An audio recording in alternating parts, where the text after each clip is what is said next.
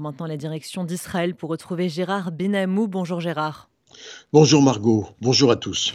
On commence, Gérard, par cette jeune germano-israélienne, Shani Louk, 23 ans, enlevée le 7 octobre au festival de musique Nova et qui a été décapitée par le Hamas.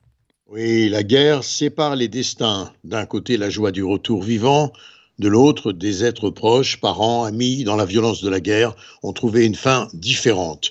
Le peuple juif et Israël ont trop souvent été les acteurs et les témoins de ces destins cruels.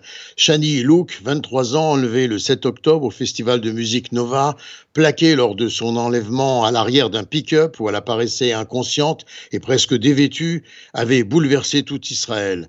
Sa mère avait découvert dans la vidéo publiée par les terroristes du Hamas le sort de sa fille. Shani avait été identifiée avec certitude par ses tatouages sur les jambes. Elle apparaissait grièvement blessée, mais comment renoncer à l'espoir de la retrouver encore en vie?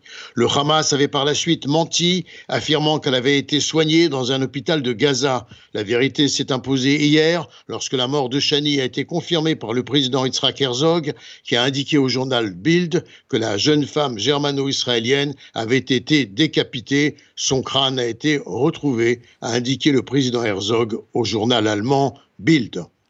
Et la caporale Orim Megiddish, kidnappée quant à elle par le Hamas le 7 octobre, a été libérée lors d'une opération terrestre de l'armée israélienne dans la bande de Gaza.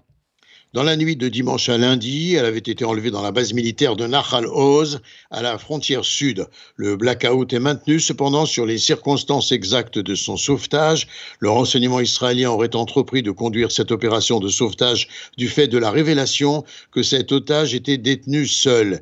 Hier, sa famille l'a accueilli, évidemment dans la joie. Des images ont témoigné de cette liesse à Kiryat Gat, la ville de résidence de la jeune femme. Par ailleurs, Gérard, le porte-parole de l'armée, Daniel Agari, a souhaité transmettre un message d'espoir aux otages et à leurs familles. Nous, Tzal et le Shin Bet, a dit l'amiral Daniel Aguirre, nous avons tous l'obligation morale de ramener tous les otages chez eux, affirmant par ailleurs que Ori Megiddish était parvenu à se souvenir de tout ce qu'elle avait vu dans la bande de Gaza, un rapport, dit-il, qui pourrait être utile à l'avenir lors de futures opérations. Et quant au Hamas, il a publié hier des vidéos d'otages au compte-gouttes. C'était donc le cas pour une vidéo de propagande montrant trois Israéliennes retenues en otage dans la bande de Gaza et qui accusent, sous les ordres évidemment du Hamas, le Premier ministre Benjamin Netanyahu de ne pas avoir empêché l'assaut du groupe terroriste le 7 octobre, exigeant par ailleurs d'obtenir la libération immédiate de tous les otages. Côté euh, sécuritaire à présent, euh, Gérard, l'armée israélienne a pénétré euh, au cours de la nuit dans le nord de la bande de Gaza.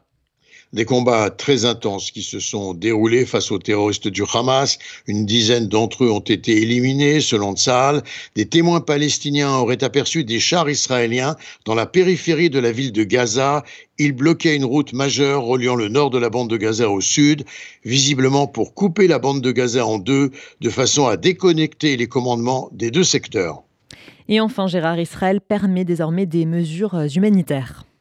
Israël a laissé entrer en effet plus de 35 camions de ravitaillement hier, libérant également un total de plus de 28 millions de litres d'eau par jour dans le territoire contrôlé par le Hamas. Le colonel Elad Goren, qui dirige le département civil du coordinateur des activités gouvernementales dans les territoires, le COGAT, a souligné en direction des journalistes étrangers qu'il n'y avait pas de pénurie de nourriture ou d'eau pour les habitants de Gaza. Quant au Premier ministre Benjamin Netanyahu, il a affirmé qu'il n'était pas question d'un cessez-le-feu comme on a pu l'entendre il y a un instant dans l'extrait que vous avez diffusé. Par ailleurs, parallèlement, des négociations se poursuivent via le Qatar et l'Égypte pour la libération des otages. Et puis hier, à la frontière nord, les échanges de tirs, notamment d'artillerie de Tsahal avec le Hezbollah, se sont poursuivis. Gérard Benamou, en direct de Tel Aviv, pour RCJ.